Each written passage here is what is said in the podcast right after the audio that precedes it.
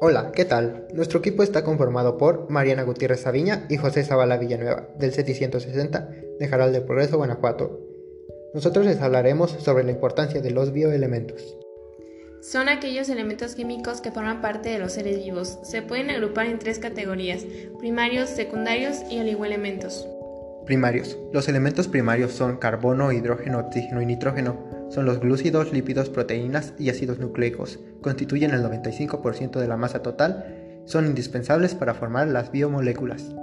Secundarios. Forman parte de todos los seres vivos en una proporción del 4.5%. Desempeñan funciones vitales para el organismo. Son el azufre, fósforo, magnesio, calcio, sodio, potasio y cloro.